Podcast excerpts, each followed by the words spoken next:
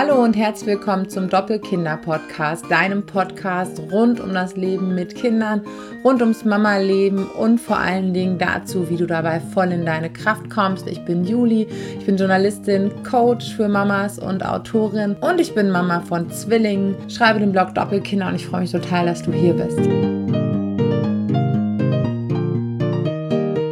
Heute soll es um ein Thema gehen, das in der Lebenspraxis irgendwie oft sehr unbequem für uns ist, in dem aber eigentlich sehr, sehr große Chancen für uns liegen.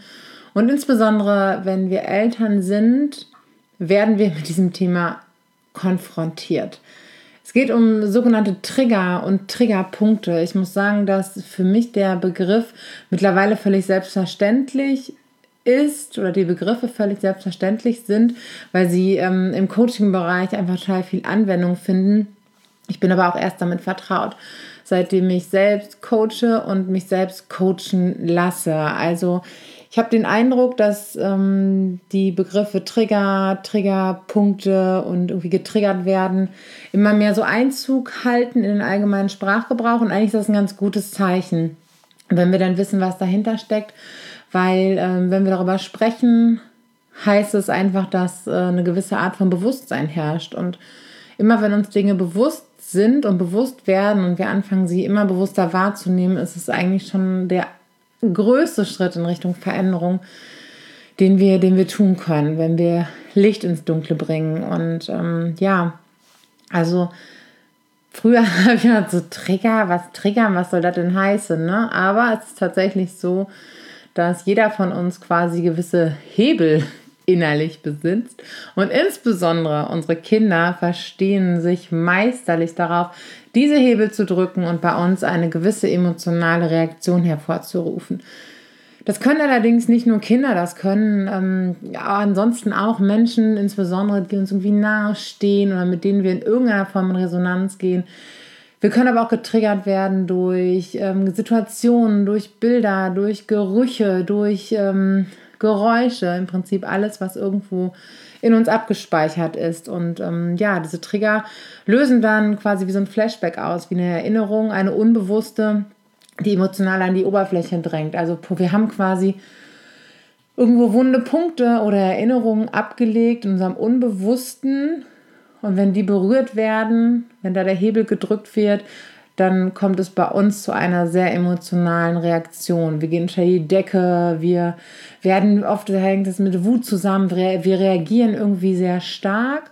Manchmal merken wir, dass wir jetzt gerade wirklich sehr stark reagieren, ohne uns darüber im Klaren zu sein, woher das jetzt kommt. Manchmal reagieren wir aber auch einfach nur und denken, es ist eine vollkommen normale Situation ähm, oder eine normale Reaktion auf die Situation, in der wir uns befinden, weil unsere Kinder uns gerade so nerven. Oder weil der Mensch da vorne irgendwas zu uns gesagt hat, was uns halt extrem berührt hat. Das sind, ähm, ja, da werden wir dann getriggert. Und naja, diese Punkte entstehen irgendwann im Laufe unseres Lebens, im, im Laufe unserer Biografie. Und das sind eigentlich ähm, immer dann, werden die gesetzt, wenn wir eine sehr schmerzhafte Erfahrung machen und diese quasi nicht aufarbeiten können. Das wird dann, das wandert dann direkt ins Unbewusste, weil wir in dem Moment nicht in der Lage sind, das zu verarbeiten. Das kann je nach Schwierigkeitsgrad oder je nach äh, Schweregrad eines Traumas ähm, eben so lange, es kann auch ein Leben lang im Unterbewusstsein abgespeichert werden. Aber es wird eigentlich so lange im Unterbewusstsein abgespeichert, bis wir eben wieder in eine Situation kommen, die uns triggert und bis wir aber auch eigentlich uns relativ sicher fühlen, wenn wir eigentlich der Situation entwachsen sind, dem Trauma entwachsen sind und ähm, eigentlich in der Lage sind, anders damit umzugehen, beziehungsweise in der Lage sind, es aufzuarbeiten. Aber wie gesagt, also allein der, ähm, ja, alleine die Traumatisierung ist schon eine riesengroße Geschichte und Trauma ist ein großer Begriff. Allerdings muss ich dazu sagen, dass jeder Mensch in irgendeiner Form traumatisiert ist und irgendwelche Formen von Traumata im Laufe seiner Entwicklung erlitten hat. Das ist ganz normal. Das müssen noch nicht mal besonders schwerwiegende Dinge sein. Das muss nicht immer eine Gewalterfahrung sein. Das muss nicht immer ein Verlust sein. Das muss nicht immer eine Tragödie sein, ein Missbrauch oder sonst was. Jeder Mensch erlebt im Laufe seiner Entwicklung Traumata, also Verletzungen. Und wenn er die halt nicht aufarbeiten kann und insbesondere wenn wir Kinder sind, sind wir äh, kognitiv gar nicht in der Lage, Dinge zu reflektieren und zu verarbeiten und heilen zu lassen, dann wandert das Ganze eben ins äh, Unterbewusstsein ab. Und ähm, naja, es kann dann einfach passieren, dass Wundepunkte, schieben wir mal die schweren Traumatisierungen beiseite, darum soll es jetzt hier gar nicht, gar nicht gehen, sondern es geht einfach um die Dinge, die uns im Alltag so triggern. Ich weiß noch, ich erinnere mich noch gut an eine Situation, der mir bewusst war, dass es jetzt eigentlich gerade oder bewusst geworden ist, viel weniger um meine Kinder geht als um mich, um meine Erwartungen. Das ist eine vergleichsweise harmlose Situation. Aber da werden die so knapp anderthalb gewesen sein oder ein Jahr und ein bisschen und krabbelten und kletterten hier überall rum. Und ähm, wir hatten draußen Tannenzapfen gesammelt und all so ein Gedöns. Und ich dachte mir, das wäre ja schön, wenn das hier so steht und die Kinder sich so ganz Waldorf-mäßig ähm, damit beschäftigen können und es anfassen und fühlen können und ertasten können und habe mir das ganz toll ausgemalt. Und meine beiden Söhne haben angefangen, die Tannenzapfen durch die Küche zu werfen und auseinander zu rupfen. Und äh, es war alles ganz anders, als ich mir das vorgestellt hatte. Und haben mir das in dem Teil auch schon gemacht. Und ich bin so richtig innerlich hochgegangen. Und habe das mal so, habe dann aber irgendwie geschafft, mich da so rauszu, ziehen und habe gesagt, okay, das hat jetzt eigentlich gar nichts mit den Kindern zu tun. Ähm, das hat jetzt mit meinen Erwartungen zu tun, die enttäuscht sind. Das hat damit äh, zu tun, dass ich meine Mühe nicht wertgeschätzt fühle und mich irgendwie übergangen fühle. Wie gesagt, das ist wirklich eine harmlose Situation. Aber da habe ich gemerkt, hier auf die Palme innerlich und ähm, es hat aber weniger was eigentlich mit den Kindern zu tun als mit mir und ganz oft erleben wir das auch in Situationen, wenn unsere Kinder laut werden, wenn sie rumbrüllen, wenn sie weinen, wenn sie Schmerz oder Frustration äußern. Das sind oft Situationen, die, das fällt uns total schwer, das auszuhalten. Und ich meine jetzt nicht aufgrund dessen, dass sie uns so leid tun und wir ihnen das abnehmen wollen. Das ist auch gut, wenn es so ist, weil wir dann sehr mitfühlend sein können und sie gut begleiten können. Ich spreche vielmehr davon, wenn wir es wirklich kaum ertragen können und das auch eher mit einem Gefühl einhergeht. Also wenn es das total aufregt und ähm, wir sofort in so einem extremen emotionalen Zustand drin sind und einfach nur wollen, dass es aufhört. Das kann darauf hinweisen, dass wir selbst in unserer Kindheit diese Gefühle in irgendeiner Form nicht ausleben durften, dass das mit ähm, in irgendeiner Form und Weise ich sage jetzt mal, abgestraft wurde, wobei Strafe ja, wie wir wissen, nicht immer irgendwie körperlich erfolgen muss. Auch ein Gefühlsverbot, ein Affektverbot ist ähm, eine Form von Strafe und Abstrafung und wenn man dafür Ärger bekommt, das können halt so Punkte sein. Also wenn wir immer gehört haben, sei jetzt still, und, ne, also auf unser Gefühl wurde nicht adäquat reagiert, dann kann das einfach ähm, ein Wunderpunkt bei uns sein, ein Triggerpunkt. Und wenn unsere Kinder dann selbst so sind, können wir es kaum aushalten, weil da eben diese alte Verletzung ist. Und Kinder werden mit Sicherheit an diese Punkte herangehen, weil sie einfach wahnsinnig feine Antennen haben, weil sie das irgendwie wie spüren, weil sie aber auch natürlich ihre Gefühle ausleben. Es ist aber auf keinen Fall so, dass Kinder ähm, uns mit der Absicht an Grenzen bringen, so wie das oft noch dargestellt wird. Also so dieses mutwillige Grenzen austesten, provozieren, Kräfte messen. Ich finde, das hat alles einen sehr negativen Touch und entwirft ein sehr negatives Kinderbild. Das sind vielleicht die Resultate oder die Auswirkungen, wie wir sie manchmal spüren oder interpretieren. Es fühlt sich für uns so an und das kann man so deuten, ja. Aber die Intention des Kindes ist einfach ähm, Welt erkunden, sich erfahren, Gefühle erfahren, Beziehungen erfahren, ohne einen vorsätzlichen, egoistischen Grund dafür zu haben, sage ich jetzt mal so. Also ich finde, da muss man sehr vorsichtig in der Interpretation sein. Und ähm, es bedeutet jetzt nicht, dass äh, jede kleine Situation, die uns nervt, und ich weiß auch insbesondere Lautstärke, und wenn wir zum fünften oder zehnten Mal in Folge angeranzt worden sind von unseren Kindern, dass uns das alles nicht mehr nerven darf. Aber es gibt einfach Punkte und da ähm, bringen Kinder uns eigentlich ein riesengroßes Geschenk mit. Andere Menschen auch. Aber unsere Kinder können das besonders gut, weil sie uns so wahnsinnig nahe stehen. Niemand steht uns näher als unsere Kinder und wir ihnen. Und wir sind so krass mit ihnen verbunden, dass sie einfach ähm, ganz, ganz, uns ganz krass berühren und auf Ebenen berühren können. Wir werden auch selbst oft ähm, ganz unbewusst durch unsere Kinder an unsere eigene Kindheit erinnert. Also da werden auch schon Triggerpunkte berührt, dass das Unbewusste, die inneren Kinder in uns sich erinnert fühlen. In Situationen, in denen unsere Kinder dann sind, haben wir selbst vielleicht irgendwann mal gesteckt und das macht das Ganze emotionale Wollknäuel dann irgendwie noch größer.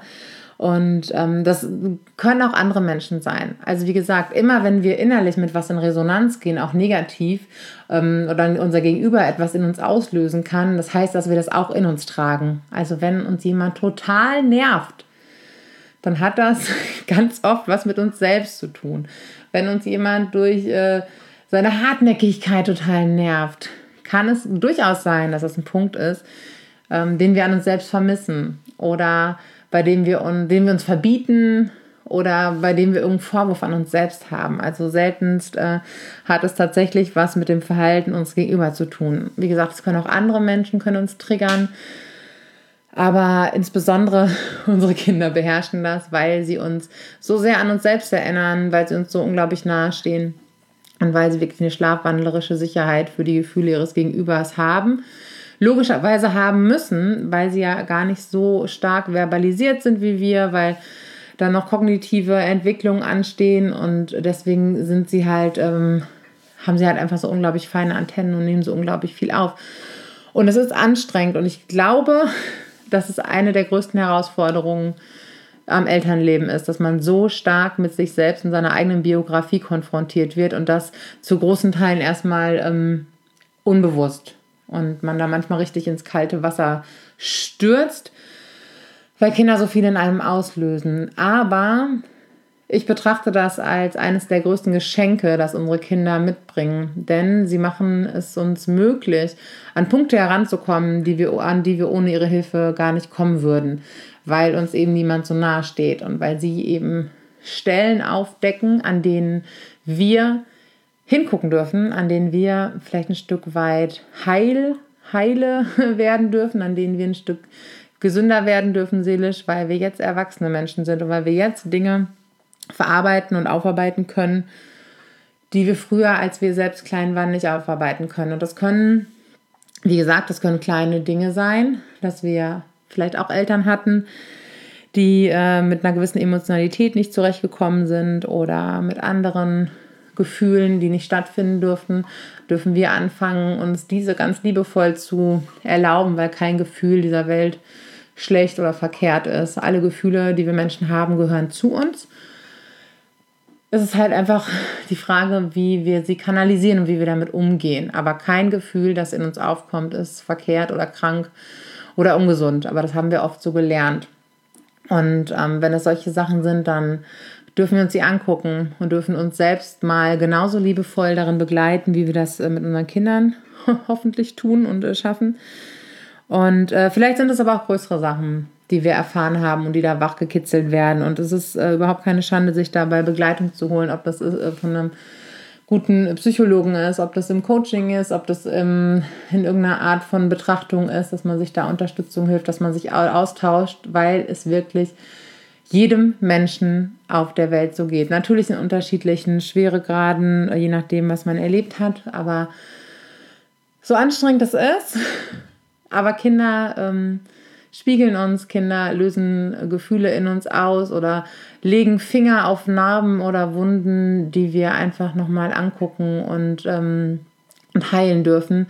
Und deswegen ist es äh, eine ganz, ganz große Chance, dass diese kleinen Menschen dazu in der Lage sind, das bei uns auszulösen.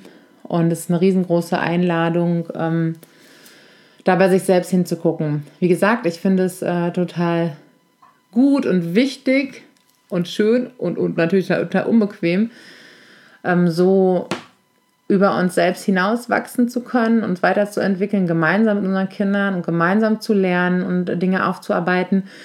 Aber wir müssen auch nicht ähm, auf der anderen Seite vom Pferd fallen und jede kleinste Situation äh, jetzt auf uns beziehen und auf unsere Biografie und alles ähm, bis zum St. Nimmerleinstag äh, durchreflektieren.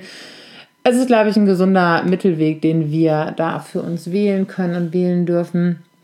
Aber wir dürfen darin einfach erstmal eine riesengroße Chance sehen, uns noch ein bisschen weiter damit auseinanderzusetzen und einfach mal zu gucken, vielleicht auch einfach aufzuschreiben. So, was, was sind dann immer wiederkehrende Dinge, die mich total nerven? Was sind dann immer wiederkehrende Muster bei mir, auf die ich reagiere? Und ähm, vielleicht noch einen Punkt dazu: jeder Mensch, das ist ganz normal, reagiert empfindlich darauf, wenn er sich nicht mehr wertgeschätzt fühlt. Und wann fühlen wir uns nicht mehr wertgeschätzt? Ähm, das ist, was ich, wenn ich jetzt zum fünften Mal zu meinen Kindern sage, sie mögen bitte ihre Schuhe ausziehen, sich die Hände waschen und sonst irgendwas und ähm, die ignorieren mich komplett. Da ist natürlich jeder irgendwo, ähm, fühlt sich nicht mehr wertgeschätzt und reagiert darauf. Wenn wir doll, doll darauf reagieren, haben wir diese Erfahrung vielleicht früher sehr oft gemacht und uns nicht wertgeschätzt gefühlt.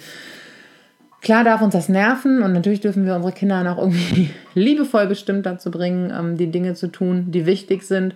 Wir dürfen aber auch einen Schritt zurücktreten und ähm, versuchen es nicht allzu persönlich zu nehmen, so schwierig das in manchen Situationen ist. Und natürlich ist es aber auch so, dass wir immer wieder in Situationen kommen, die uns total nerven und uns an unsere Grenzen bringen und dass wir dabei so in die Tiefe gehen können. Ich hoffe, es ist so ein bisschen klar geworden, welche Punkte ich meine und wie wir damit umgehen können und dass jeder von uns in sich trägt und wir einfach dazu eingeladen sind, uns die anzugucken und ja, eben ein Stück über sie hinaus zu wachsen und uns damit beschäftigen. So können wir nämlich sehr, sehr, sehr über uns hinaus wachsen und uns weiterentwickeln. Ja, wenn du dir, wenn du deine Gedanken dazu äh, mit mir teilen magst, freue ich mich sehr. Entweder unter dem Blogpost, der zu diesem Podcast gehört, oder unter dem entsprechenden Instagram-Post oder bei Facebook oder wie auch immer. Und äh, danke, dass du hier bist. Danke fürs Zuhören und ich wünsche noch einen ganz, ganz guten Tag.